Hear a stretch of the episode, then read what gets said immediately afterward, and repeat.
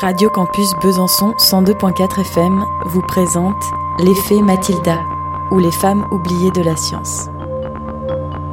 Cinq femmes chercheuses parlent aujourd'hui de leurs travaux et des difficultés rencontrées lors de leur parcours professionnel. Des femmes minimisées, voire ignorées dans leurs contributions scientifiques au profit de leurs collègues masculins. Avec Rosalind Franklin, biologiste, Trotula de Salerne, chirurgienne, Cecilia Payne-Gaboschkin, astronome, Lise Meitner, physicienne, Marianne Diamond, neuroscientifique.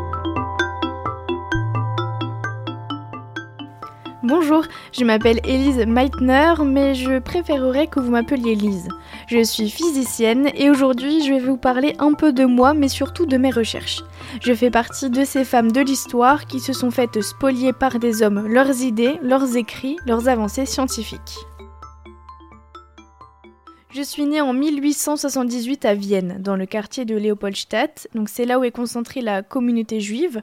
Mes parents Philippe Meitner et Edwig Skrovan ont huit enfants et je suis la troisième. Notre père est avocat et nous a toutes et tous poussés à faire de grandes études. Il faut savoir euh, qu'à cette époque, les filles ne sont même pas autorisées à aller au lycée et l'université autrichienne ne nous ouvre ses portes qu'en 1897. D'ailleurs, pour être admise dans un établissement d'enseignement supérieur à cette époque, il fallait avoir validé la Matura en candidat libre. C'était la condition pour entrer à l'université si nous n'étions pas passés par le lycée. Je m'y suis donc préparée pendant deux ans avec un petit groupe de femmes. Je le valide en 1901 et je suis acceptée la même année. Depuis petite, j'adore particulièrement les sciences et les mathématiques, des domaines que j'ai pu approfondir en suivant le cursus physique, mathématiques et philosophie à l'Université de Vienne. J'y reste 4 ans et j'obtiens la plus haute mention à mon doctorat sur la conduction de la chaleur dans les solides inhomogènes. Ce qui vaudra tout de même de moi d'être la deuxième femme à être diplômée de cette université. Soutenue par mon père encore une fois, je poursuis mes recherches et je m'intéresse à la radioactivité et aux procédures expérimentales. En 1907, je pars en Allemagne, à Berlin, pour suivre les cours de Max Planck. Alors là encore, une exception a été faite. L'université allemande n'est toujours pas ouverte aux femmes. Max Planck est lui aussi opposé à notre éducation, mais il n'y est pas totalement hermétique, on le voit bien ici, et il a été d'un fort soutien. Là-bas, je fais la connaissance du chimiste Otto Hahn. Cette rencontre, elle signe le début de notre collaboration qui va tout de même durer 30 ans. Donc on travaille dans les sous-sols du laboratoire de l'Institut Fischer. Je suis obligée d'ailleurs de me glisser par la porte de derrière et je n'ai même pas le droit d'aller dans les différents laboratoires ou les amphithéâtres. Vous allez me demander pourquoi? Eh bien parce que je suis une femme. En 1912, je rejoins mon collègue et ami Otto Hahn qui a embauché dans le tout nouvel institut Kaiser Wilhelm de chimie. Alors il faut savoir qu'au début je ne suis pas du tout rémunérée.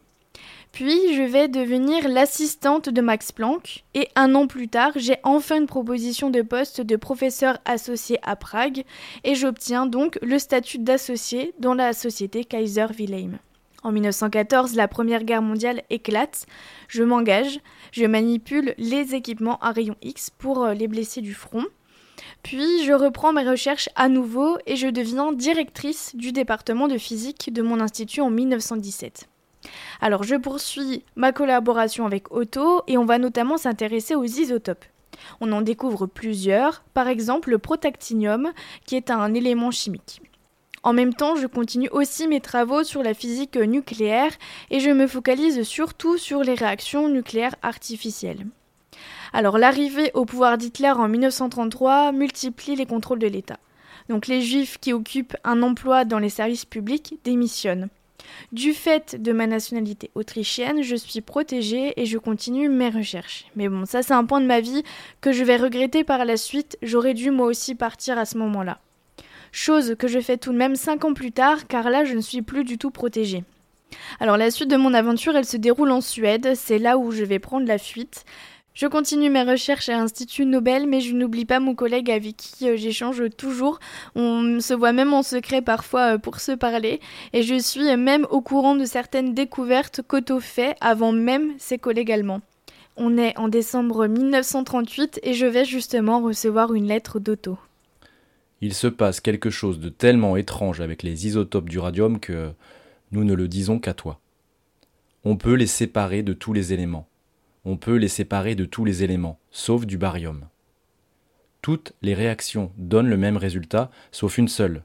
Le fractionnement ne fonctionne pas. Nous arrivons toujours à la même conclusion. Nos isotopes du radium ne se comportent pas comme du radium, mais comme du barium.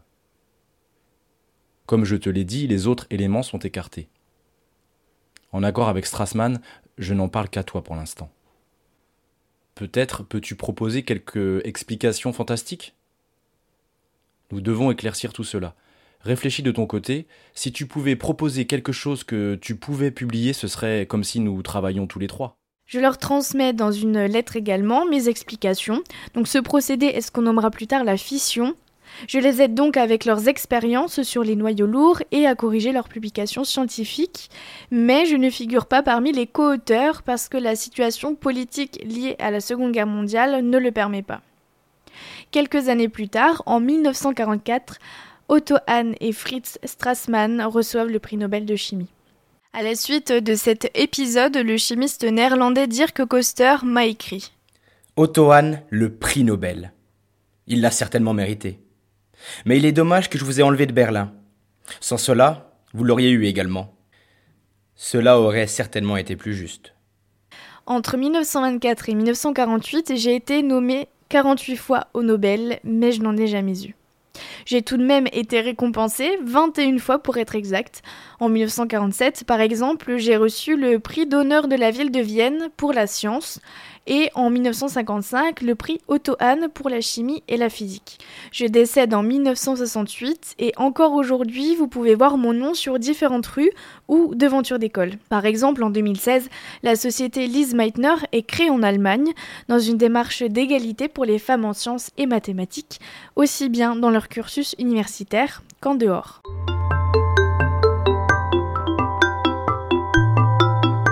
Radio Campus Besançon L'effet Mathilda.